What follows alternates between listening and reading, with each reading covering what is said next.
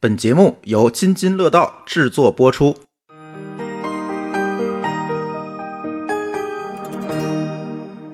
各位听友，大家好啊！这是《装修历险记》的第七期，然后我们现在其实已经把这个标题改成每一个主题了。那这期大家从我们的标题里面就能看到，哎，我们这一期聊一聊客厅。呃，但是我们这个《装修记历险记》搞七期，其实除了啊大伙儿催更以外，其实哎呀，也有很多大家提出意见，说你咋不录个视频版啊？尤其 B 站上听友说你在 B 站这么好的一个平台，你放一纯音频太奇葩了。拍视频还得收拾屋子啊， 我好累啊！我就特别佩服他们那些就是装修的那种家居博主们，在那好好住上晒的那些照片，哇塞，好专业，好好看！我觉得我可能做不到哎。我我看了那些之后，我第一个想的就是他录之前收拾了多久的房子。对，而且他们都拍的好专业，那个调光啊，那个布景，然后然后那个采光，然后那个各种的软装搭配，然后还找角度，我觉得有点难。有点难，有点难，但是没关系啊。这个我那天在 B 站上已经答应大家了，咱这个《装修历险记》完结的时候，我们做一期视频。啊，那我还得需要把咱们家整个的那些所有的东西都藏起 来。对，比如把猫藏起来啊之类的。嗯，我觉得我们家东西好多，而且好多都是开放格的东西，然后那个桌面也特别多，上面全是东西。对，到时候我们看吧。反正最好的办法就是咱再多录几期，拖延症嘛。啊，拖到最后能拖一期是一 期，嗯对千万不能让他们有这个机 会。对，而且好多那个听友想跟我们互动，就是想问一问问题，因为你音频只能听嘛，其实问问题很难。嗯而咱这个装修历险记的听友群，它又加满了。嗯，五五百人已经满了，现在只能我们开了个一个企业群，但是这企业群里的这个交流效率也比较有限，因为分出群来了嘛，嗯其实就不是说特别好。所以呢，那天我在想这事儿怎么嗯办。其实《装修历险记》这个群算是咱们最火的一个群了，这个群我觉得可能也就几个月吧，就五百人已经满了。就是口播了两期节目，五百人就满了。对，之之前津津乐道的其他群，大家都没有这么大的热情，我也不知道为什么大家都愿意进装修群，而且这个群真的是好火爆，就一天到晚都在说话，而且怎么那么多人都一块儿在装修？我觉得大家也都对，是可能也是赶上，上装修旺季了这哦段时间。然后夏在天之群里前头还轮番的在那儿催更，我觉得压力好大，五百人一起催更，你们感受一下。何止五百 人，还有留言催更的呢。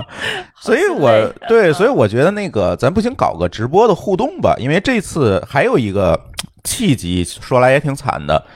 上上周我在跟那个北京的宜家，就是那个汇聚商场，在讨论说能不能在你们这儿搞一次听友聚会。你看啊，你是有家具卖家具的是吧？啊啊，然后我又有装修装修，咱正好一块儿搞。哎，他们也是觉得挺好，一拍即合，说八月十四号咱搞一场。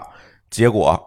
大家都懂了，疫情来了，啊，搞不了啦，搞不了了。那天就给我打电话说，嗯哎呀，实在不好意思，我们这活动搞不了了。本来我是说，咱从一九年到现在，其实一直没有搞过线下听友聚会了。对，都是因为疫情闹的，其实好久没有跟大家见面了。对，而且为这次活动，除了装修这个话题，我还传了好多嘉宾，传了六个嘉宾来。嗯，一个就大是 party，、对，是个大 party，讲了一些不能讲 的，就是节目里不能聊的，是吧？啊，节目里没聊够的。 啊，对，或者是你你可以互动的这嗯对这种，你看这都有什么话题一啊？起聊。对，有健身的话题，有怎么买保险、理财的话题，哎，有怎么相亲的话题，还有什么减肥的话题、鸡娃的话题，这些话题都有。所以，哎，这一下子呢，搞不定了，就是你没法搞线下了。嗯但是没关系，这次我又找到了一个合作伙伴，就是百度随音。我们准备把这个活动啊给搞到线上去。，哎，厉害喽！对，线上有一个什么好处呢？第一，我就不需要把这些嘉宾都凑一块儿了，对，在家拿手机就可以连，不对用吧？到就可以北分京享，来， 不用去不用疫都区我了们，不如 聚集，你知道吗？这个可你们也不用来了。大家也不用来嗯都安对全吧了？而且呢，也没有距离和空间的限制，而且最重要是能互动啊。它嗯那个百度随音那个直播 app 是能上麦的，等于说我们是一个在线的播客，直播的播客，对吧？在线的听友 party。而且跟直播还不一样。等于说，大家可以随时在这个随音里面可以直接可跟以我插们话，对一起录播客喽。呃，对，没错儿。所以呢，也会把这六期节目啊都录出来，然后作为我们节目放出来，你可以参与，对吧？哎这个哎好，这样就特别好。因为直播的话呢，其实虽然可以互动，但大部分情况下还是主播自己在说。对比如说你顶多给我们留言，我们给你念一下你的留言，就是这个其实还蛮单调的，你就得一直在那儿听着。但是，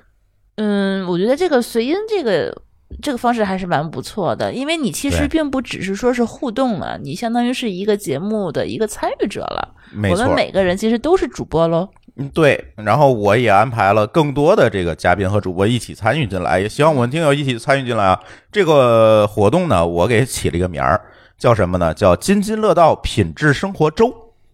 一周都是两平时周生活的话题吗”，？两周的时间哦，哦，从八月的九号到二十号，嗯，每逢一三五，周末咱不搞，周末大家各忙各的，晚上可能就浪去了，就抓不着人了。所以每逢一三五的晚上八点，我们在这个百度随音的 app 上都会开直播间，分别六个话题。第一个话题就是咱们的装修历险记，这呃是哪天？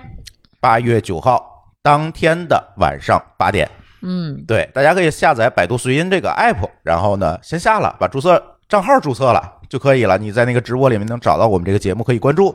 然后我们最近也会发公众号等，大家反正都能在各处看见这个推广吧，大家也就会知道怎么弄了。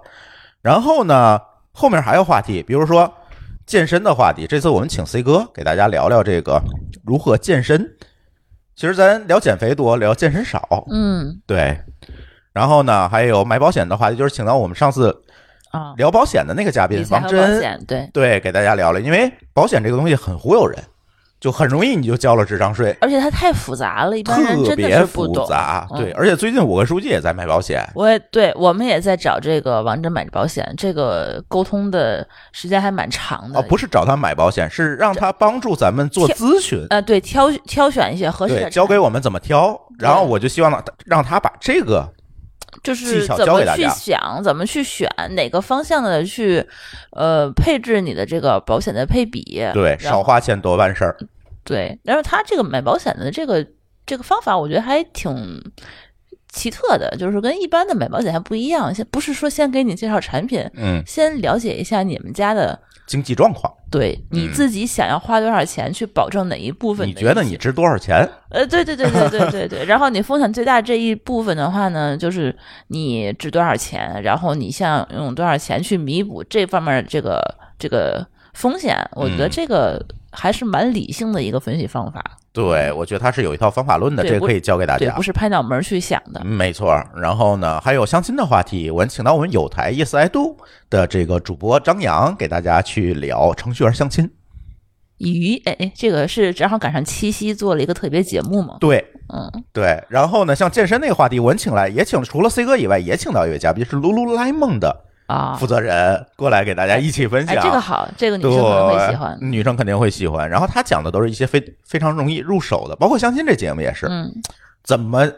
入手去勾搭你喜欢的人。 就是有好多人，这个咱别管男生女生啊都比较害羞，是吧？嗯，对，对，这个交给你怎么走出第一步。减肥的话题那肯定是丽丽来聊了，还是先聊减肥后勾搭。哎，对，，我们给你搞成一条龙，最后还有一个鸡娃的话题，就是然后装修，然后最 后鸡娃，对吧？一条龙嗯了，对对，一条龙服务，你看我设计多好。一共六档节目啊，八月九号开始，每逢一三五晚上八点在百度水音来直播，大家一定要来听，而且还给大家准备了礼品，什么礼品？跟我们连麦互动的听友都能得到我们和百度随音一起送出的大礼包。哦，我们的大礼包是我们的明信片和纪念品。然后百度随音他们特地为我们这次活动啊做了一套这个他们的周边，有一个杯子，有一个防水的帆布袋儿，啊他给就是给我一套就在这儿放着呢。嗯，嗯对这，个我觉得还杯子挺蛮精致好的。的。那天我们产品经理说这个这成本有个点高，它成这本个有杯点子嗯高，对我觉得他这一套下来怎么也得大几百块钱，别大几百吧，大一百块钱总有了。嗯，对，东西还不错。然后呢，只要跟我们连麦，这次啊，咱别的别的那个直播场次咱不说，直播这场前十五个跟我连麦的都有奖品。太好了，哎，你没抓紧这个下随音，然后哎跟我们连麦，那我是不是可以少说两句，多连麦一下，给大家都提供一下这个机会？有点鸡贼哈。 对，而且这次那个装修的直播，我们啊不讲装修的技巧，嗯，讲什么？讲我们在装修过程当中遇到的坑。那太多了。我的对天我们装了二百五，的十一天，妈呀 你光在那儿说我装的这个好那个好，这个好看那好看，没有任何用。我跟你说，一提坑吧都是泪。我跟你我做的再好，它也有坑；你再想的再周全完美，它也有坑。而且你只要听到别人的坑，你能避免，你就能省很多很多事情。对，所以这次专门跟大家聊坑和我们的那些泪水啊，不聊汗水了，我们这次聊泪水好不嗯好？这个装修啊，按照我们这个装修施工队儿的那个大哥跟我话说，就说三分装七分修。 对，装修装修就是一边装一边修对，装完了还得修。嗯，对，主要是修，这装还好。 对，所以我们现在其实一直还在修。那天我们那个下水道又出问题，我又在那刚刚刚又修半天。对，其实嗯装修的话，不可能有完美的装修，不可能有百分之百顺利的而装且修。你还得不停的用，用就会有损耗。对啊你有迭怎代么什想么到的啊能够快速的去维修它，留好余量，这都是对学问。所以对这个这次给大给大家聊这个，好的，好的，哎，我们装了还不是二百五，我们装了五百一十二天。你想想，五百两一年多呀，一年半的一时年间，半，中间真是还修了要有没大半坑年 能装这么久 吗？哎呦我的 天，哎对吧？？都是泪就。装的小区的人都认识我了。那天我去开业主大会，你们家不是装两年那个吗？ 啊，对对对对，现在我就盼着我们家隔壁邻居千万别像我们家这样。 啊，对，隔壁邻居最近在装修，所以现在我录音都是在晚上，是吧？嗯，怎么参与啊？说正事儿啊，怎么参与？在我们这期节目的 show note 里面点链接，然后下载我们的这个随音的 app，然后到时候你就能收到这个推送啊。我们这个节目推，因为它会在随音会在全网去做推送，你很容易的就能收到，或者呢关注我们的微信公众号。津津乐道播客，因为有很多朋友可能看不见 show note，比如在其他平台听的这种，那就关注我们的公众号“津津乐道播客”，然后在上面回复“线上聚会”四个字，就可以获得哎这个直直播的参与办法，包括这个 app 怎么下啊等等，我都给你准备好了，你照着来就可以了。到时候等待我们八月九号的这个直播，因为这期节目啊，我们播出就是周日，播出的时候本是八号，哦，那第二第二就天有啊就是了明。天晚上这个时间，你就可以听到。好的，哎，嗯，怎么样？期咱待聊一正下题儿。吧。对嗯期待一下，期待一下。我我我还是对我们的这个品质生活周蛮有信心的，嗯，是吧？我们也是一个新的方法，毕竟这个疫疫情啊，我觉得要常态化，哎，这是是泪吧嗯？对，一好提久没就有都出是门累。了。对嗯我们这个别说国外有了，境内又都费劲，现在北京都有了，想去都去不了。对，所以呢，那天我们我和舒淇还捅了嗓子眼儿，在小区里全员检测，你说这招谁惹谁了？啊、还好是阴性哈。对，要不然今天我就录不了音了。不扯别的了啊，这个咱聊正题儿。这期舒淇，咱聊哪个部位啊？聊一个，呃，在全屋里头空间最大但是最鸡肋的空间。哎，所以是哪儿呢？嗯，我觉得应该是客厅吧？你觉得呢？我也觉得是客厅。嗯对，因为客厅这个东西，如果我们从传统来看啊，嗯客厅这个东西，从早年间，比如说那种单位分房、老房子，你会发现客厅它设计的并不是说特别大。，对，它老房子，它那个客厅，我觉得跟现在的客厅的布局是完全也不一样的。，对，它之前那些房子，我觉得好像都是阳面儿的屋子，或者是一嗯东一西的那种砖屋子，但是客厅的话，一般都是一个暗厅。就是一个过道的作用，它其实不是一个客厅。对，老房子好像没有什么客厅，是吧？，对，能够有一个比较方方正正摆下一张餐桌的客厅，那对都算是一张比较好的房型了。然后卧室呢，在老房子里就会做的相对来讲比较大。它的意思呢，是让你有啥事儿都进卧室干去。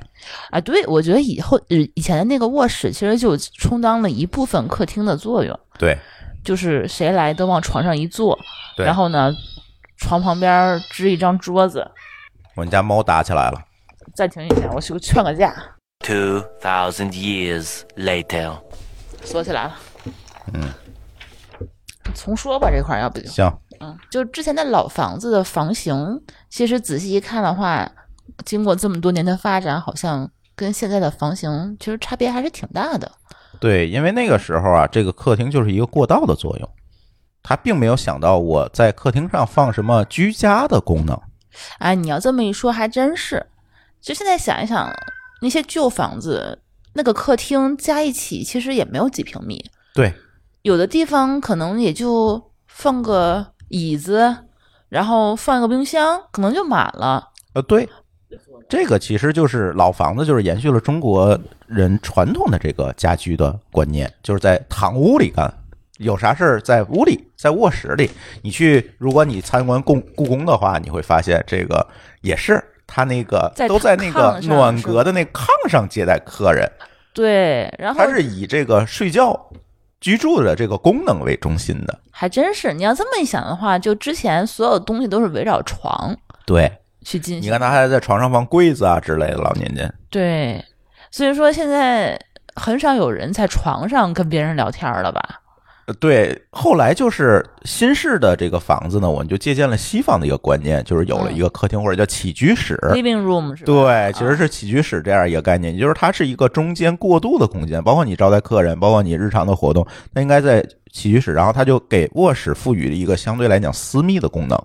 嗯一个私密的属性，它就把床单独放在卧室里了。所以新的房子一般都是客厅大，卧室小。而且还有一个就是说，它的采光其实也不是不一样了。之前的房型大概都是最好的采光，其实是留给卧室的对，一个阳面的一个卧室，大然卧后室，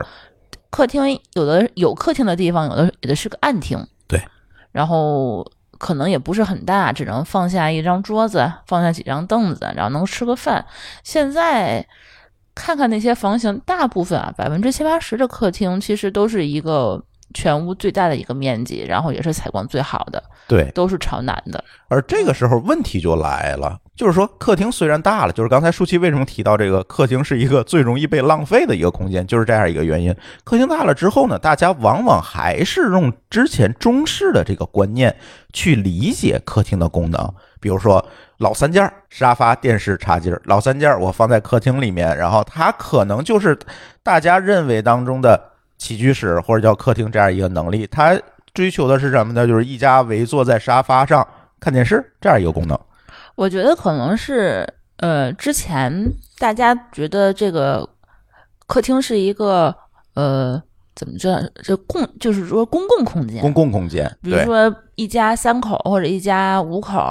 住在一个屋檐下，那大家能够一起做的事情，其实除了一起吃饭做饭，可能就剩一起围坐看在电电视视前面对去看电视去交对流了。啊，所以说他之前可能能够有的这些娱乐活动，就都围绕这个去进行吧。嗯，对。然后呢，因为后来这个电视的这个作用在家庭当中作用就示威了。你看，现在吃完饭，每个人都抱个手机或者抱个 pad，嗯，电视呢，它的功能其实慢慢的就降低了，在很多家庭里是这样，但不能说所有的家庭哈。嗯，比如说有老人，他可能还是习惯看电视，但是在年轻的家庭里，往往这个电视的重要度，或者电视它是用来看别的东西，它就不不是说传统当中的去看。为什么呢？当年大家要围坐呢，是因为电视就那个点儿播就是 CCTV 一七点半开始播电视剧，大家就那个点儿，先看完新闻，再看天气预报，最后看电视剧，对吧？啊，那个好像是小的时候，我觉得大家都会，呃，对去去做的事情。做，对，但是呢，嗯今天选择就多了，嗯，而且我是觉得现在那些有了小孩儿的那些嗯中年人，已经不怎么给孩子看电视了。对，有的说影响在学习，有的说是影响视力，反正种种原因吧。现在也就不怎么让小孩去看电视了，然后可能也就吃饭的时候看两眼，每天看半个小时、一个小时给它关了。嗯而且绝大多数可能还是拿 Pad 看的。嗯，哎，对，其实有 个 pad 支在是吧桌子上，其实就 OK 了。对，嗯，另外呢，就是像比如说一般的，呃，白领儿年轻人，可能一天到晚也没有这么多时间去看电视。对，你想一想，你在家里看电视一天能有几个小时？嗯，我最多可能刷刷 B 站拿电视。吃饭的时候吗？。对，啊呃啊那你吃饭十呢分钟，那你吃饭能吃几个小时？呃，最多吃半个小时，那算是大餐了。呃那平时你中午也就是吃个十分钟、二十对分，钟，啊那你一天的话能吃几个小时的饭？对，吃不了几个小时饭。对，满打满算吃一个半小时，每顿饭吃半个小时。对，那你这个客厅的看电视的时间，其实也就嗯这么点儿时间。对，其实这么一算下来的话，其实按照这种平效比哈来讲，这它个利用率就变低了。感觉还不如一个餐厅高呢。可不，餐厅的话还能有个做饭的功能。其实餐厅的话，反而就是说现在是大家每天利用率最高的地方。对吃完饭，其实，在餐厅上看电视也没有说不太不太说是不行的这个地方。对，所以你看这个客厅，它就经历了一个发展史哈、从没有客厅到有客厅，但是从有有客厅又从传统客厅到现代客厅，所以嗯传统客厅就是一家人围坐在电视前这种所谓的传统客厅，到今天可能又不一样了，大家慢慢的。很多，尤其现在很多年轻人装修，他好像很多人去做这种所谓的无客无电视客厅，或者把客厅变成书房，或者把客厅变成学习的空间，其实有很多创意了。对，因为其实之前我装修之前啊，也问在群里头跟大家讨论过，一般情况下家里买的房都是两室一厅，呃，两室两厅吧，两间屋子，然后一个客厅一个餐厅。那这个时候呢，呃，比如说你住了三三代呃三口人在家里头，那你觉得哪个哪间哪个空间其实是最没有用的？大家都会选择客厅，确实是没有什么用的，嗯餐厅是必选的。餐厅是得肯定大家你得吃吃饭饭嘛，对，啊，你不可能在在厨房吃饭吧？然后呢，其他就是客厅的话呢，大家一般大部分家庭都说可以以后改造成一个书房或者是一些其他的一些呃公共的一些空间。嗯，所以说，呃，我也是之前有了这个灵感，其实也做过一些这种尝试。嗯，在咱们之前那个租房的时候，我觉得我看电视的时间特别少，或者是我可能愿意就是说一边用电脑一边去听着电视，所以说我也把客厅其实改造了一下。。对，嗯咱们租房的时候其实改造试过改造，这是个改造，比如说把沙发移走，嗯，把我们的那个餐桌移到客厅来，嗯，然后呢，餐桌一半儿吃饭，另外一半儿一半儿呢就是支着电脑可以上网干嗯活儿，然后旁边有一个电视，听着电视，听着就是老餐剧什么的，一边干活儿，其实也还不错，感觉哈。对，嗯所以其实还是那句话，建议大家装修之前先租房，你先拿那个租的房先试试各种摆设呀、方法论啊，是不是能够符合你的需求？嗯其实还是蛮好一个。对，其实就是看自己在家里头做什么时间最长嘛。做时间最长的那个工作，那肯定就是说把最大的空间留给这个工作。嗯，对，所以舒淇说说咱当时设计咱们客厅时候的整体思路吧。嗯，当时我跟那个设计师他们提的要求就是说，哦，我的餐厅肯定是尽量要大，因为我们家比较经常来人嘛。呃，餐厅如果要大的话呢，我是可以接受餐厅跟客厅的空间是对调的。嗯，就是说我我觉得啊，我可以把我的大餐桌放在客厅里，然后把我的这个不怎么用的电视啊，还有呃那个沙发呀，都搬到餐厅的小空间里。我觉得这个是没有什么问题的。嗯、呃，但是后来我们的这个设计师他没有采纳我这个方案，他把我的餐厅扩大了，但相应的呢，他就把一部分面积。把把一部分客厅的面积借给了餐厅，对，缩小了，缩小了大概得有、呃一个开放阳台这么大的一个面积吧，大概几平米，五平米面积，然后匀给了这个餐厅，还有走道，还有过道，所以说我们家那个餐厅是巨大无比的一个餐厅，让客厅呢，呃地方比较小，没有办法摆一个正常的一个沙发，所以他就把我们家阳台那面墙正好给打了。嗯，把我们家的这个封闭阳台直接就纳入了一个客厅，所以说我嗯们反正东借西借，啊，对对对，借了借空间其实在装修里是挺重要的一个技巧。对，但是就是你阳台的那一部分的话，它因为没有地暖，然后它直接挨着窗户外墙，稍微冬天可能会有一点点冷，但是我们家因为是地暖，这边温度还挺高的，所以说也没有感觉到家里会冷，对，嗯而且它阳面嘛，太阳也足。啊，对，太阳直接晒着其实还不错，所以当时我们就呃，因为牺牲了一个阳台，呃，得到了一个巨大无比的一个大餐厅和一个正常的一个客厅的一个面积。哎，嗯对，而且呢，我觉得其实餐厅和西厨咱之前的节目里聊过，，对，对相当于其实我们家餐厅比别人家一般的餐厅可能得大出一倍来吧。对因为我们打了一个呃阳台到客厅里面，进入就是进入了一部分客厅的面积，所以说我们家其实是没有阳台的。没有阳台的话呢，那我们其实大部分嗯、呃、家里家庭呢都都需要有一个阳台去晾衣服呀，去储物什么的。所以说我们当时为了一没有阳台还纠结了一下，但后来一想，其实我们家自己是有烘干机和洗衣机的。我尤呃所以其是烘干机， 对，烘干机其实还蛮蛮有用的。就是你去别人家客厅的时候去参观，我比较尴尬一点的话，就是不太愿意看见别晾着很人阳多台衣服上晾着全都是衣服，这个我也没有这个习惯，把我自己的衣服就放在阳台上，就是在客就是展览对，其实我我我其实是蛮尴尬的。我之前嗯去别人家里头，你就总能看见他晾的一堆内裤、内衣，来不及收什么的。 这所以说我我其实我不太爱挂衣服。而且会觉得家里非常乱。在国外其实也很多，像欧洲他们很多地方就是不允许在阳台上挂衣服，或者不允许在院儿里晾衣服。呃，对，有其很实多它社是区是有这规对定嗯是有这个的。但中国人的话呢，其实没有这个习惯。但是我不喜欢晾衣服，还有一点是，我觉得其实并不是特别卫生。有的时候一挂挂一天，包括咱们现在这边的空气，嗯，有人在那儿反驳我啊，说晒一晒呀、什么的杀菌，嗯，说紫外线可以杀菌嘛？嗯，这也不能说对，也不能说不对吧。反嗯正我是不太喜欢这么个杀菌的方法，因为我觉得你你洗衣服的时候加一点那个消毒液什么的也可以杀菌。对，而且烘干机的温度也很高。呃，对对对，啊，之前我们买那烘干机，我不知道之前咱们讲厕所聊没聊过，聊了嗯聊了是吧？那烘干机它其实烘出来的衣服是比晒出来的要舒服一些，特别软，呃，比较软，然后比较比较不这么扎，然而且没后有皱手感也比较好，对，没有皱，它比晾的要稍微好一点。而且我是觉得，在阳台上晾衣服这事儿吧，有点累，就是你洗完衣服还得拿个筐。颠颠颠儿跑到阳台上，一个个儿往上晾，晾完了以后呢，再一个个收，收完再叠。我觉得好像有点不太方便。嗯，而且咱在租房的时候，其实已经体验了这个过程，就觉得不是特别舒舒服。对你，我唯一觉得可能比较顺手的是，你把阳台弄个洗衣机，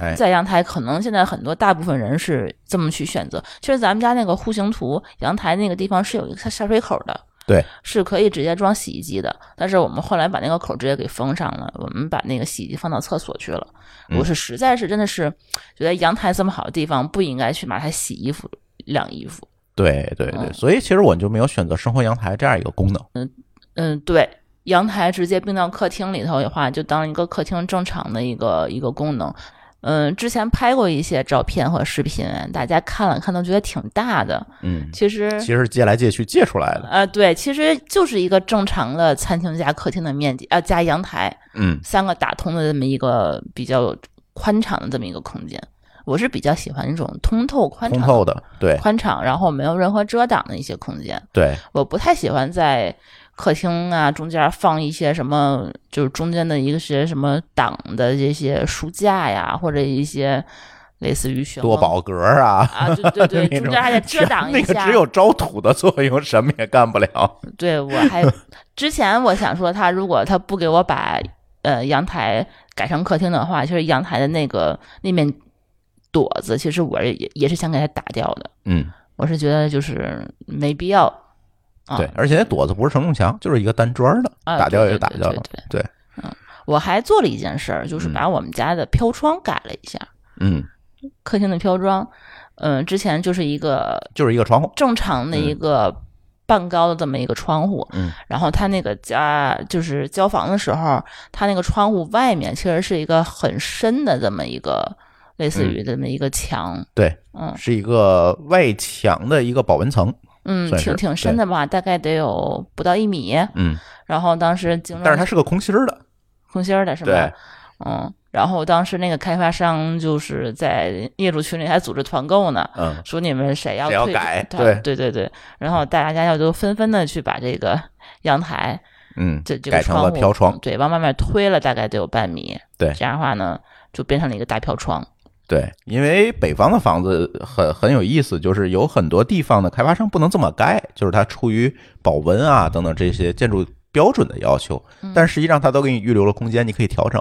只要你问开发商没有问题，问物业没有问题，你就就综能合自执己法嗯调让你改，其实就 OK。对，只要它不影响整个建筑的这个结构，而且当地他允许，但是你不允许，你可不能改啊！你改完人还得让你改回去，你就算了。嗯问好了，有的是能改的。对对对对。然后这样的话呢，其实这个飘窗其实也能充当一部分这个阳台的放东西作对对对，放点东西啊、爬纸猫，对，嗯哎，对我们家猫是最喜欢那个阳它台，能晒太阳啊！嗯，飘对窗，然后还让我种种花、种种草什么的，哎，也还不错。 哎，对，所以整个的设计思路大家听出来了吗？其实刚才舒淇说了这么多，其实就是两个字：通透。呃，对我比较喜欢就是一眼望到底的一个大空间。我觉得大空间有几个好处，一个是它亮堂，它采光足够好，中间没有任何遮挡的话呢，就是说你看起来的话会非常明亮，你不至于开很多灯。就没有那种压抑的感觉。另外呢，就是说，我觉得通透感比较方便活动，对，正正方方的这个东西，你就可以往边边儿放，然后你就不会有很多隔断在里面。你就东西的话，不会说是磕磕绊绊的什么。我们还有听友提到，这个客厅到底装地砖好还是装地板好？这个咱当时是怎么想的？你还记得吗？记得就是你跟我吵架，非得要装地板，我想要装地砖儿。我装地砖儿其实就一个，就是一一一个点，就是因为咱们家是地暖嘛，地暖的话呢，地砖儿的导热的速度会比地板要快一点。嗯所以说我当时是担心它地板你开了地暖以后，它温里屋屋里的温度不会那么高。嗯，有可能的话，嗯，新房子可能还好吧，但是我怕装修装了几年，比如说四五年之后，然后那个地暖它有一定的衰减，它的屋里的温度我怕它上不来。后来发现这个不用担心它不热的情况。要担心它太热的情况。嗯，就是我每年在冬冬天在家里都穿短袖，对 因为太热了。所以，但是家里有小孩儿的家庭，我觉得很多选择地砖还是有道理的，因为小孩儿有时候用水啊，甚至撒尿啊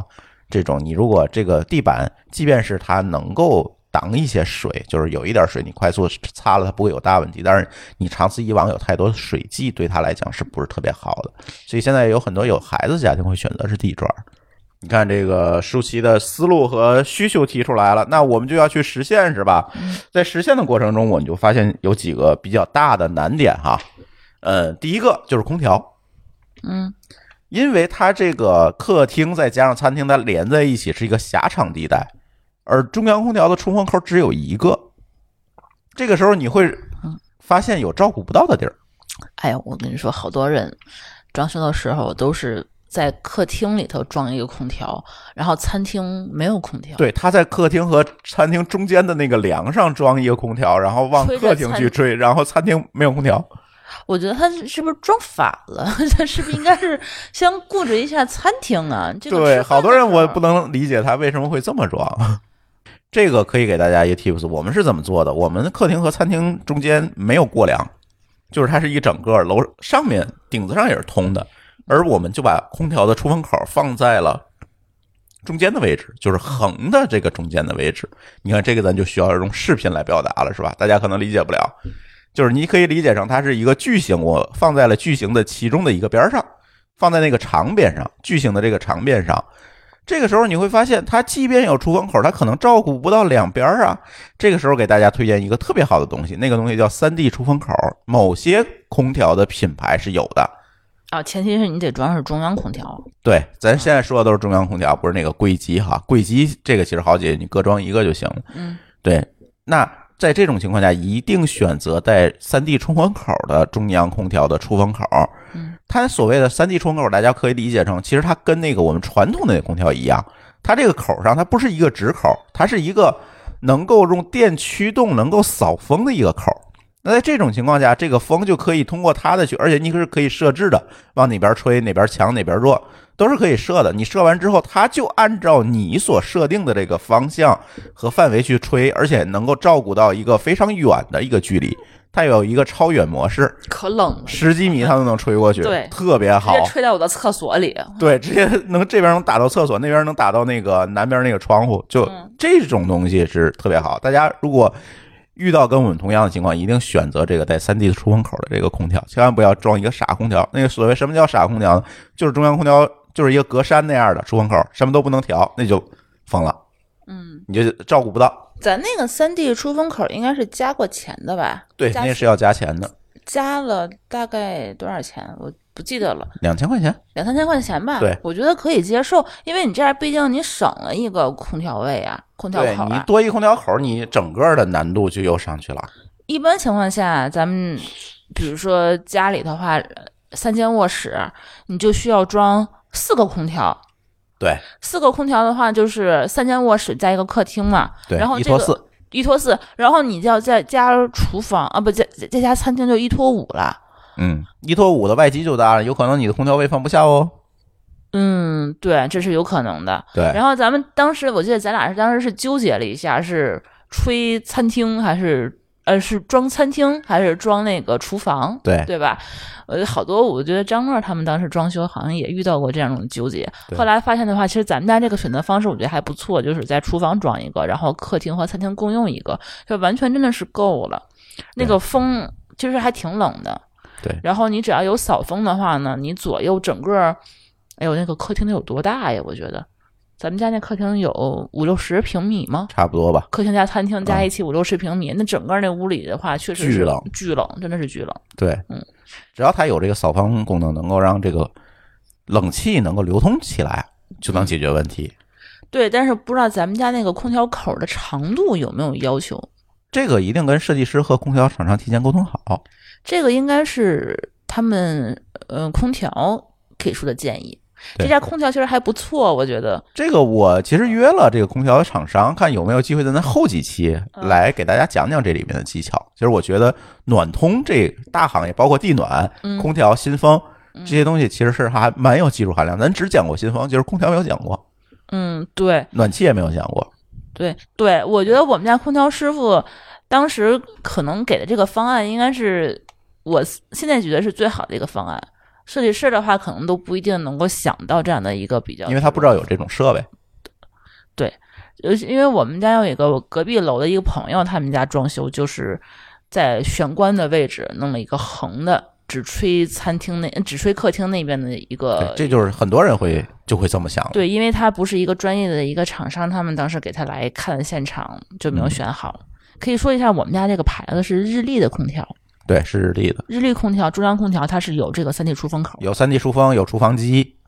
哎、对，厨房机它还没有单独找我要钱，它跟嗯普通的出口用的是一样的价格。对，没有单价钱，对，我记得我问过一个呃国内什么格力的，格力。格力的话嗯它是单独要收费的。嗯对，所以到时候我看吧，能不能请这个空调的这哥们儿过来聊聊？他那天还跟我说，哎，你们这节目还不错，我能不能来聊他？总偷听是吧？哦对，他总到 底嗯， 对可以可以。对空调说完了，再有一个其实最大的问题和矛盾就是电视问题。其实咱们没选择那个所谓的无电视客厅，咱们觉得有个电视可能还是挺重要的。主要我想看美剧啊，对啊，看美剧啊，打游戏啊，你还是用得上嗯看电影的。儿啊他不一嗯定嗯去看有线电视，但是你说你看的这个功能，它其实还是要有的。对，其实大部分家庭他不可能就是说你完全不需要休闲娱乐嘛，对，你有一个电视，我们家电视装在餐厅啊，之前说过对吧？嗯在餐厅那边有个小电视，但是客厅的话呢，因为我觉得还是有一个需要有个大电视比较好。对他后来没有选那种大电视，嗯，嗯，选的是一个比较投影大的一个投影，相当于是我们家电视墙，我整个给它做了个投影。嗯，没错儿，那个电视墙有多多大呀？呃横着的得有十米吗？十二米？啊，都没这么大，反正那个屏是一百二十寸的，应我当时应该是把吊顶、空调、新风的口儿，他们确定好之后，然后留了这个窗帘盒的位置，然后其他的所有横着的位置都让我就是做站上专了门做了一个槽儿，往里放那个投影的幕布对对一开始选了一个一百一百寸的，后来觉得还可以再大，对没有占满整面墙，就买了一个一百二。一百二十寸的。对，然后这里问题来了，我觉得这个很多肯定很多听友会关心这个问题：你客厅一个电视，对吧？你餐厅一个电视，这俩电视你分别看不同的内容吗？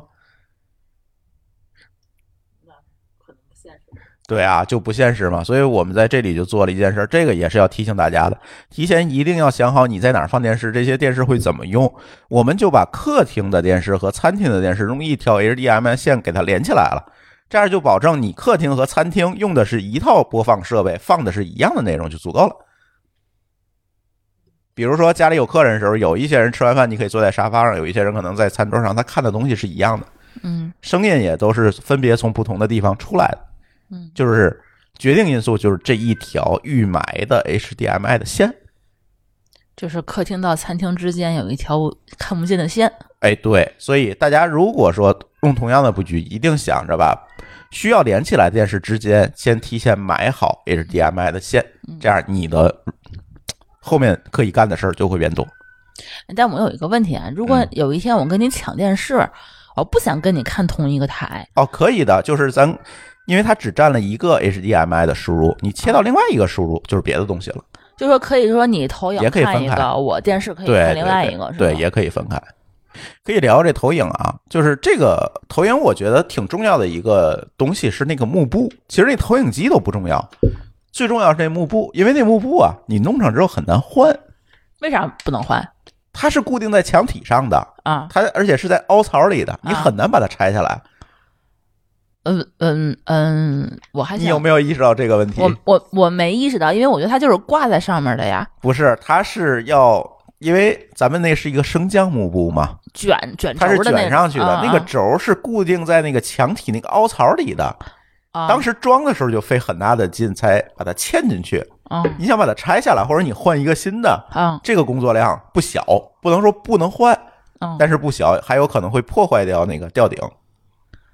哦，因为它那个吊顶其实里头有好多东西，咱们家那个电投影嗯就是电视墙那个吊顶里头有空调口，然后有新新风口，然后还有网水线，有水，水也在上面、啊， 对，水都在吊顶里，哦，走上面的是吗？对，嗯，电线、强电、弱电、水、空调、新风，然后我就知道，就是因为二楼它好多那个网线，它当时为了就是强电弱电，为了给咱省钱，都是直接从那个吊顶上面打了打个孔，对，去的下的一楼，然后在一楼应该是不是在哪个地方有一个总开关之类的东西，对，然后然后哦都不是在对，吊顶里。呃不对，应该是从一楼直接上到二楼机房，对，对吧？对是从吊顶还有里一个上来汇的聚上去的，啊，然后还有射灯，对，各各个无线开关，然后还一个电动窗帘儿、窗帘盒儿，然后还有一个投影幕布。所以那个吊顶里塞得满满当当的。就是大家设计这个吊顶时一定要注意，既不能太大，因为影响你的层高，嗯，也不能太小，放不下东西。但是我觉得咱们家吊顶还是蛮科学的，因为其实咱们吊是大平顶嘛，对大平顶的话呢，就是呃，大概是两米四五还是两米五五高，我记得我看那个施工图，等于说呃矮一点两米二几的这种下来的吊顶，应该就只只有这一窄条儿。就一窄条，就就是只有设计比较合理。对，就只有这个电视墙那么一窄条，其他位置全是平顶，都是对大顶。我觉得对还是主要粗的管道都是走这个很窄的一条过去的，当时好像他真的是为了把这个幕布的这个位置想腾出来，费了不少劲，对因为里头东西挺多的。对。当其时实好像挺还跟挺我 难弄对的，还挺还挺难弄的，还有对电，因为我那个电动窗帘盒什么的，那边还留了个什么五孔在那个位置。双联河那儿还有电啊，嗯那上满满当当的。就是这个吊顶，我觉得咱可以再找做咱讲弱电的时候可以再讲。嗯对，嗯但是呢，这个幕布选择啊，嗯注意，一定是你别管你那个吊顶多多复杂多简单，你也不好拆，因为你必定是要把那个盒嗯，藏在里面儿藏在吊顶的那个凹槽里。凹槽里。这样的话，你从外面看不见里头有幕布。对，只有放下的时候你才能发现嘛，对，对吧？然后在这个时候，你这个投影幕布选的好不好就特别重要。而投影幕布的一个最重要的选择的点，不是这个幕布有多贵，嗯而是这个幕布一定要买带拉线的。你看咱家那个幕布两边是有两条线抻着它，嗯，这样就会带来说你幕布下来它是被蹬平平着的，的是吧？而不是卷巴着的。如果你不带那个拉线，你就去淘宝搜叫拉线幕布，嗯你就知道是什么东西了。一定要选那种，因为在家庭环境下你不可能既能卷上去，然后下来又很板，你做不到的。嗯所以你一定要用拉线去配合它，所以一定要买拉线幕布。嗯那至于那个幕布的材质是什么呢？我觉得分拣有几，有什么金属幕，它的反射率高一点，亮度高一点；也有普通的白玻的那个幕，可能会小一点。但是我觉得这个都不是关键点，为什么说不是关键点？因为你再好的投影仪，你开着窗户，它再好的幕布，它也投不出来，它也啊不会达到那个效果。所以这个我觉得风险由己就可以了，嗯，不用特别纠结。现在还有那种什么激光投影、短距投影，对，这个我可以给大家讲啊。嗯幕布讲完了，投影机嗯就这个投影机的选择也是一个学问。我建议大家哈，当然这是我的建议，不一定适合每个人。我当时是怎么想的？我没有选择特别贵的投影，这个比如说高流明的，就是特别亮的那种投影，我没选，因为它贵，而且那种特别亮的投影，最重要一个问题，它那个灯泡是有寿命的，嗯就是它的寿命不能说特别短，但是相对来讲比较短，因为它是一个就是一个发光体嘛，是一个什么化学三十五素的还是什么的，那个东西是有一定寿命的。这个时候你会带来一个什么问题？你在家里用，你跟在公司这种场景下用不用不一样，因为公司开会它用不了特别多时间，在家里你有可很有可能像周末咱全天都开着，嗯这个时候这个灯泡的寿命就变成了一个关键。嗯对，所以我没有买那种，而且那种也说实话比较贵哈，嗯我就买了一个比较普通的 LED 光源的投影，两嗯，两千多块钱，便宜，便宜嗯。然后呢，牌子咱不说了，大家都能找着，反正就这几个牌子是吧？嗯然后呢，就是这个投影。那这个投影好处，我在想是什么呢？第一，我放投影的那个位置，我放了一个这个吊架，就是那个吊架的接口是通用的，我将来换什么投影都行。这不是说立在就是说哪个柜子上面的，你是吊在那个我是吊吊在那个吊顶上的，吊顶上伸出来一根棍儿，然后对，吊把它在那个拧上，面就跟嗯相机的三脚架倒过来一样，嗯嗯，就直接一样坐的在口儿。吊顶里头的对，一个，因为那个口儿是一个通用口儿，什么投影仪都能换上去。嗯然后呢，同时大家注意，在那个口儿的周围，你要有网线、电源线和 HDMI 线到那个电视墙那儿那个位置。嗯对，这个要有，因为不然的话，你电视盒子信号你怎么给它呀？你全靠无线其实不现实哈，最好还是用有线。但是这样一个好处就是在于，我这个投影随时是能换掉的。我比如将来技术升级了，我换一个新技术的，我把它拧下来就行了。它很轻哈，那个投影，嗯把它拧下来换一个新的，嗯就可以了。它的这个可拆装的这个会比较好，你不是说给它固定在哪儿或者拿不出来，它没有这个问题，它跟幕布不一样。对，而且这个 LED 寿命长啊，我即便把它拿下来，我可以废物利用，比如我放在二楼的书房，我也还可以用它，我不会浪费。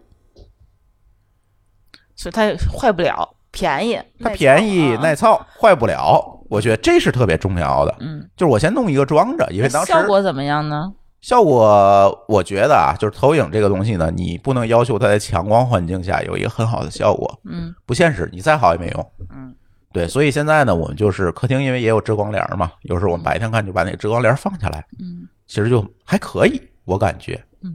反正我是觉得它。呃，可能不如那种就是打在硬屏上的那种投影，那叫什么投影啊？就是类似于就贴墙上有一个跟那个电影院的那个那个 IMAX 那个屏一样的那个投影，有很多种投影，啊，那个特别巨对贵，那个那个多少钱？好像好几万那一个屏，嗯三万多，肯定不如那个。那个是你白天你开着窗帘儿你也能看，但是一般情况下，我觉得这个投影，我觉得看起来其实真的是还不错。就是这么说嗯吧，再好的投影，咱当然不说那几十万、上百万的投影，在电影院里用的，嗯对吧？再好的投影，它的效果一定不如一个大屏的 LED 的电视对效果好。肯定是它亮嘛。对，但是它大呀，嗯，它能够保证在一个弱光环境下，其实能保证一个基本的视听的效果，我觉得就够了。我就要这个下限，嗯，因为我觉得咱们看投影的，呃，主要的目的其实不是说为了看那个咱们那个什么新闻联效播果，对，对咱其实还是为了看电影儿嗯和看美剧。然后我觉得可能还是想追求那种电影院那种，影院那种感觉，嗯对对对，IMAX 的沉浸感，感，对对对对对。嗯所以说咱要看这个的话，一般情况下可能会关灯，嗯然后晚上看。对，所以我觉得这个电影院的这种大屏的感觉，我在我们家基本上浮现了。嗯因为一百二十寸的投影，它真的是还蛮大的。特别大，就是我那天，就是我们家那个厨房的，呃，不是那个餐厅的那个电视，我没地儿放，它那是个六十寸电视，我就给支那个电影那个那个那个电视墙那个下面了。发现很小，啊，发现就是说我们家一百二十寸的这个投影是四个电视这么大。对，你就想象一下，就四个六十寸电视拼在一起一面墙那么大，然后你就会觉得三点三点几米的那个墙那个距离看起来的话，就正好是一个整整整一个 IMAX 的效果。对，嗯所以在这种情况下还蛮帅的，而且你花不了多少钱，我觉得不一定追求特别高的价钱，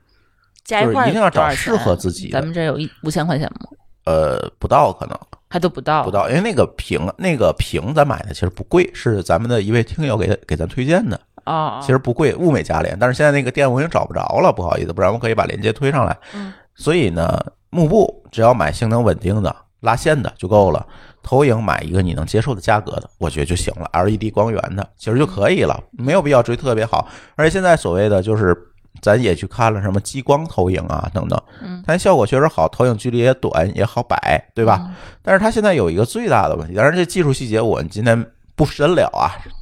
最大的问题，咱你可以理解成它的那个成像效果是通过小的这个激光的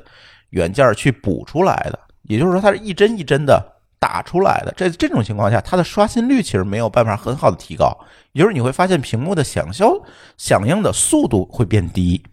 嗯，对，在这种情况下呢，会有一个什么问题？卡吗嗯你看快速变化的画面的时候，你会发现有残影。哦，对，这是现在激光，就是低价的，高价咱不说，高价肯定能解决这个问题。嗯就是低价的家庭能接受价格里面的激光投影，都这是一个普遍现象，因为它那 L 那个 CCD 还是什么的，就是它那个发光元件的尺寸不够，哦它只能靠拼拼接来完成。那你一拼接，你的响应速度不就下降了吗？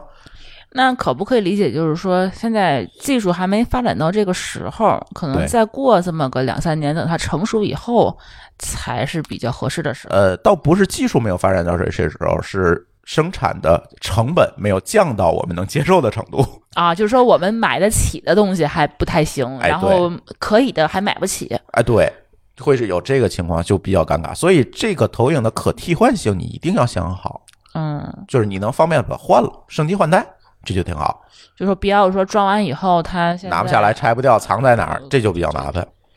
对我现在你要这么一说，我想起来我当时呃。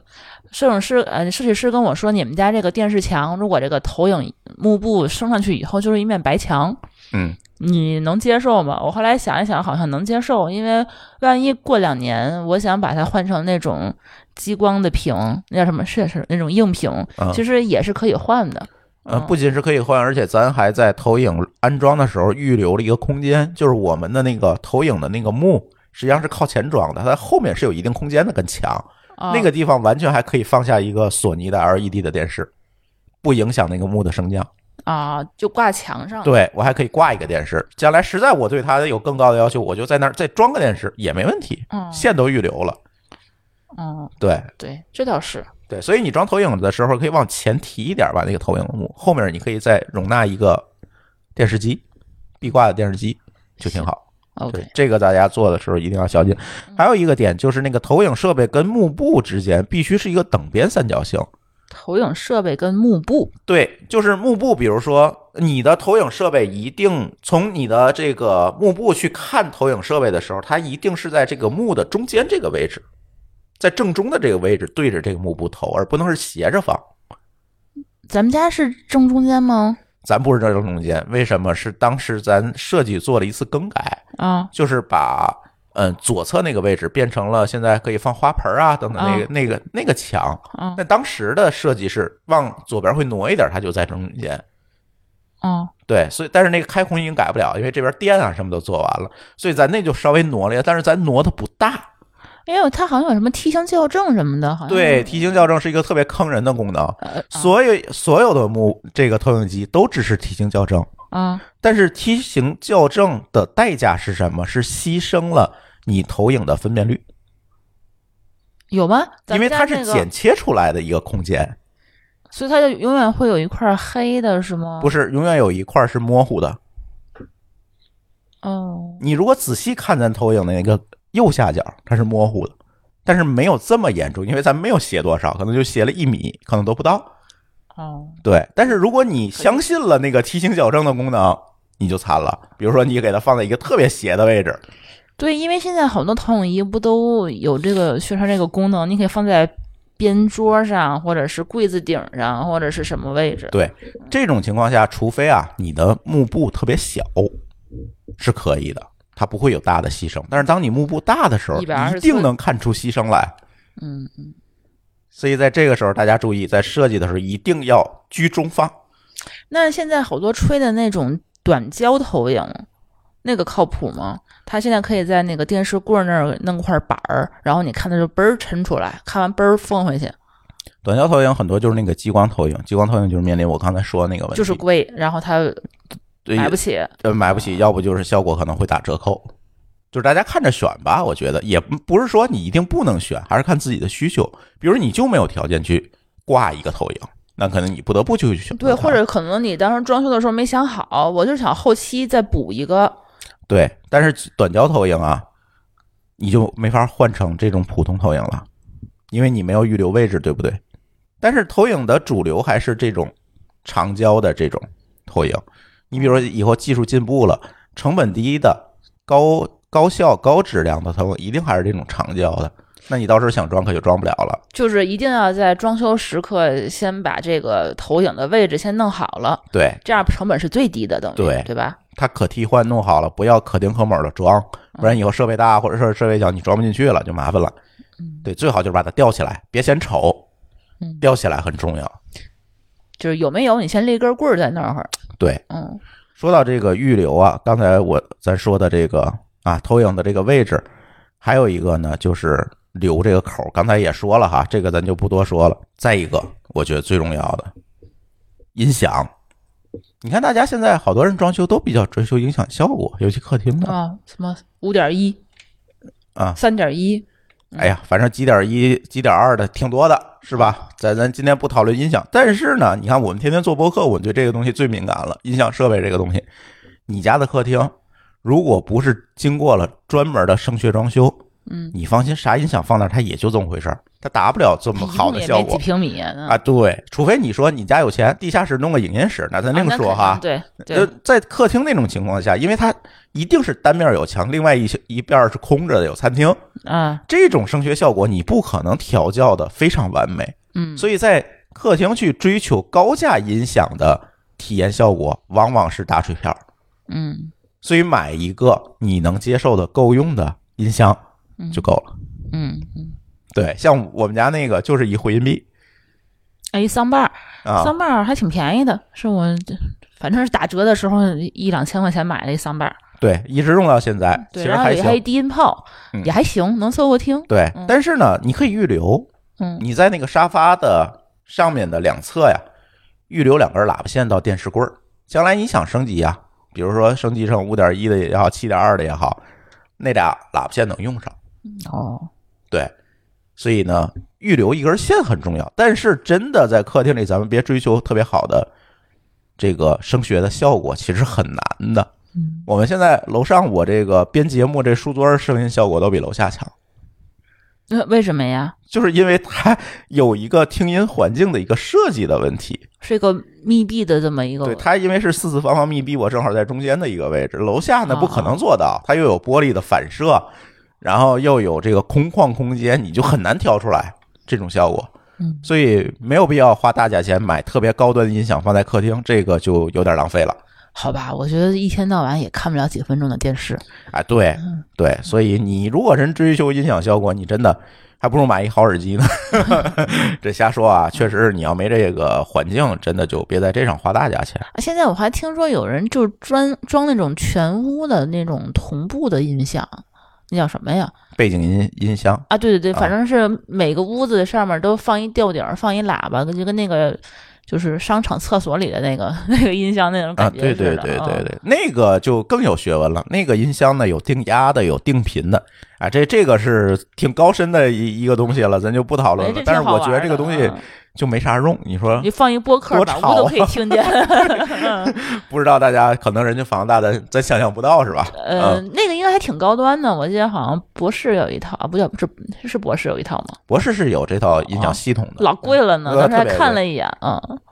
而且它那种驱动方式其实你想达到好的效果，就要花的成本和代价是非常高的。嗯，对，因为它有那个线损的问题啊，等等一些问题去要去做补偿，这挺满复屋杂的子一也个事儿跑。线哈，啊，对，挺复杂一个事儿。当然，现在有走蓝牙，但是蓝牙大家知道，蓝牙蓝牙听音乐你就别别追求效果了，反正就那样。嗯，对，对，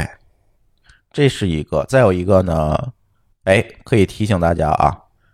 电视柜儿是除了你书桌以外最大的一个带宽需求大户。电视柜儿对，就是你放电视给电视放东西的那个设备那个位置，哦，因为它都消耗带宽啊。你比如说，你看个四 K，对吧？你看一个高清的视频，它都要求一个相对来讲比较高的带宽，所以嘞，所以留网 线有线， 对嗯一定能用有线就用有线。所以你电视就是说咱投影的那面墙跟你的投影仪中间也是要留网线的，对，然后它到你的路由器之间也是也需要是有网线的，，然后你的投影仪到咱们家电视的中间是 HDMI 线，对，其实也可以走网线，但是没没有费劲，因为那个距离短，我嗯就走的也是 DMI，、所以在电视柜儿那个那个地方，我现在留的是四路网线，干嘛留这么多呀？就是第一个是有备用，防止有一根网线不好使了。啊、你有备用的，再有一个呢，最重要，你可以网线可以接一切，咱在上几期节目里讲过，网线可以接一 切，网你接有线是无线的哈，对你都可以，比如说，呃，你接 HDMI 的转换器，它就能把视频信号传过来，对吧？啊？你在里头装了多少东西啊？你咱那个里面都满了，就有好多东西，就说你对装了个盒子，装了个切换器，装了个什么乱七对，八糟的而东西。且你看，它接完之后，通过网线又连到楼上，楼上的如果将来接电视，也可以跟楼下同步。都是走网线的呗，它都是就是从楼下走到楼上，因为它距离长，就走不了 HDMI 了，走嗯的就都是网线。而且还有一个，就一定要留一条光纤在那个位置，干嘛因为现在有线电视入户走的很多地方走的也是光纤，有线宽带吗？不是就是有线电视。哈，对哦那个信号好多地儿不是走那个同轴电缆了，现在没有走的了是光纤吗对哦哦它也是走，它也是一个光猫进来，所以那地儿你要留一个光纤，把那光纤拉到你的弱电井去，哦嗯，不然的话你那儿可能就以后没法装有线电视盒子了。别管看不看，咱家里有老人，人会看啊。那那没有留光纤就看不了了吗？装修的时候啊，就是你装修之前，开发商是预留了一条，嗯，但是很多人不知道那个东西是干嘛的就给它埋上了。啊。对， 嗯，嗯，就有这个，因为弱电箱里那个大家都知道那是装宽带用的，但是他想不到是电视那儿那根线其实是装有线电视用的还是别动它了，我觉得。啊。对，你要别动，要不就你重新拉根线。嗯，比如你改位置了、调位置，你重新拉根线就完了，好，就别把那个光纤忽略了。你忽略了，将来你要想装有线电视，你可就装不了了。嗯啊，讲这究个是比较重要的。嗯嗯，别的哎，这里还有一个点，其实挺有意思的。我跟设计师是争议过这个事儿的，就是入户门那儿要不要装个感应灯？入户门好，多设计师会提玄方嗯关案吗，对，嗯，好多那个设计师会给大家提方案，说你那儿装一个感应灯，这样你一进门一开门，灯不就亮了吗？不用开灯了，不用摸灯去了。我觉得我没装。对，咱没装的原因是什么呢？我们家全家小米控制的，我是觉得啊，就是我觉得玄关那个地方，它真的是需要一个感应灯，但是那个感应灯的话，你不是这么装的。我我们家因为是全屋是小米的开嗯关，就是你只要把那个你开关换成小米的，其实你们家所有灯都是感应灯。嗯，就是你一开门，你你摁一下就完了左手左手最近的那个灯，我永远是就是说控制全屋的灯，你摁一下关全屋，再摁一下开全屋。嗯，我觉得这个灯是，就是说你出出进进的时候最方便的一个灯。但是你刚才说到客厅的那个位置，我突然想到有一个东西，其实特别重要，就是它那个电动窗帘儿，啊，其实挺重要的啊对我之前说过吗？应该没说过吧？电动窗帘咱讲卧室的时候讲过对，，但是这个没想到，其实是我利用率最高的一个东西，就嗯是小爱同学装完了以后，真的是太好用了。你看投影的时候，你总不会说是哎。正好兴致到了，突然说：“你等一下，我去关窗帘儿。”就是我觉得这个好像还挺挺那对什么的。对我只要说小爱同学，我调成电影模式，它就会把你客厅和餐厅的灯都关掉。把窗帘拉上，对，窗帘拉上，嗯，然后你就可以直接看了。然后你对看完了以后，它你再喊一声，或者你再摁一个开关，嗯它直接就把那个灯啊什么的都给你就恢复了原样了。，对，嗯，对，这个还挺重要。对，我觉得这个智能设备是在这一点上是是比较好用的。对，而且入户门那儿没有装感应灯，还有一个主要原因是咱家有猫，啊，没法感应，对它天天开，嗯它天天会蹦在那儿开灯去，嗯，嗯所以就对没人。有宠物的，就是这感应灯，我觉得就对算了。对，对，智能开关在这个地方，我觉得真的是挺赞的。但是我现在就一直觉得，能不能就是说，我说我要看电影儿，然后他直接把那个布幕布也给我自己边下来了，统一边打开了，啊，可以，其实就我没弄，怎么弄啊？就是它得有一个，因为咱那个投影的幕布是用射频信号控制的，但是小米没有那个组件儿，我得去改一个组件儿出来你能去刷？控制它。让王大夫来，王大夫能干这事儿，就是我一直还没弄。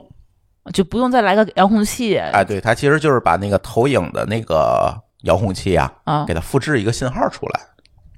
哦。对，那那比如说投影仪的遥控器能不能接触小爱同学？ 我说看电影他自己开开呀，其实你咱要是买小米儿的那投影仪就没有应。该是可以的对哈。，哎但是咱没选小米儿的，那下面出幕布吗？呃，幕布小米儿也有，但是质量不是说特别好，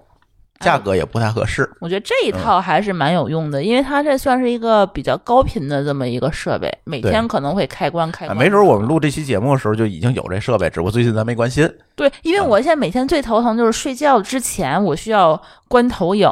升幕布，然后睡觉再关灯嘛。嗯，它如果能够，比如说我在床头上一键关灯，然后幕布投影直接自己关升回去，我觉得这是最方便的。嗯，这个是能做到，就是咱一直没有弄，这个不是问题。只要你智能设备的覆盖率足够，这个都能解决。对对对，这个好，这个好。对，嗯，还有这个，因为咱那个扫地机器人啊是放在那个卫生间那啊个卫位生置，间那预个留水位盆置下。面如果你啊家里没有这样一个干湿分离卫生间，可能要考虑在客厅里给扫地机器人留一个位置，啊，留个插头。留个桌子下面的插头，让它能够藏起来是最好的。对，一般情况下家里头有人会藏那个电视柜儿的那个下面悬叫悬空哎，下面会大概空出来这么几公分， 30然后公分直接吧进去。嗯，就能进去。之前我也跟那个设计师提过这个方案，他怕嫌乱，但是我是觉得下面那一排其实能放好多扫地机器人、擦地机器人、猫砂盆儿什么乱七八糟的嗯很多东西，都还都对不错啊。对，但是咱反正那个，因为它是干湿分离的卫生间嘛，嗯反正就对藏在下面也对其对实也挺对好。对，对对其他的舒淇还有要补充的吗？嗯，其他的我就是觉得可能，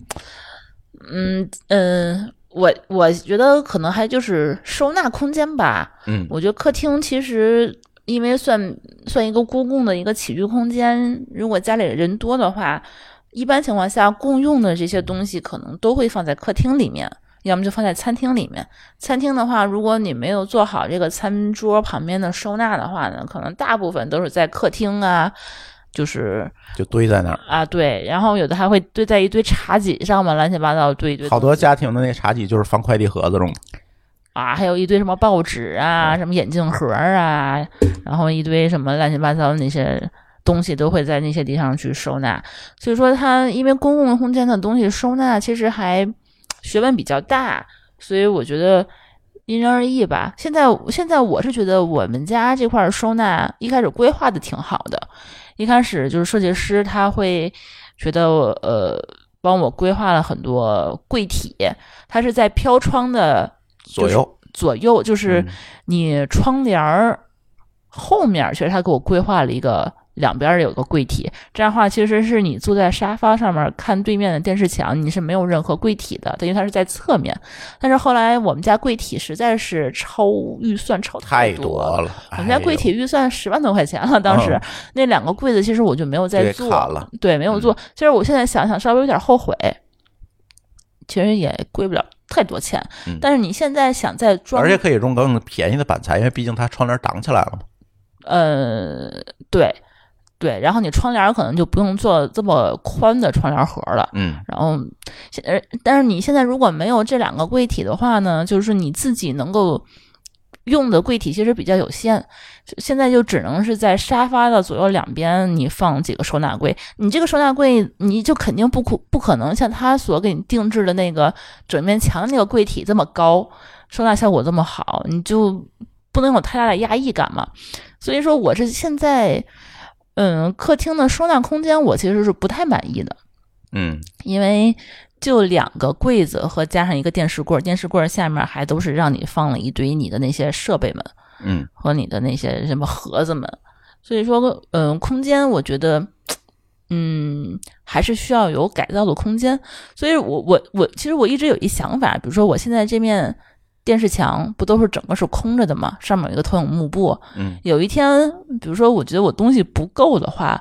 我这面墙打满柜子有没有可能性？那幕布就得往前挪。对你幕布有没有可能就是说拿到外面来是一个明挂在这个柜子上面的这么个形态？就会非常丑。但是因为确实是，我觉得收纳空间，我看过别人的很多，就是说把整个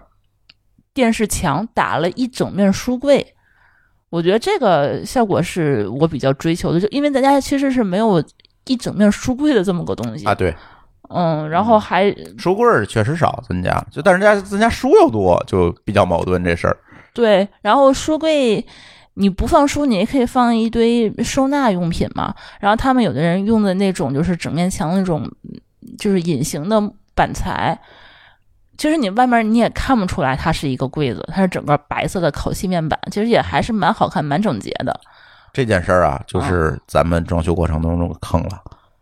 我就没有想就好。没有想好。当时我是觉得咱们家空间足够，收纳空间足够，然后发现永远没有够的时候，对，因为咱家现在就只有两个人，比如说有小孩子，万一有小孩子的话，其实他那个东西就会特别多。就是万一还有就是说，比如说老人要同住，我现在是觉得客厅的东西有点放不开，嗯，是有点儿，嗯嗯。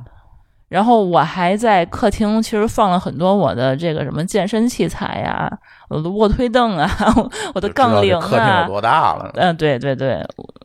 其实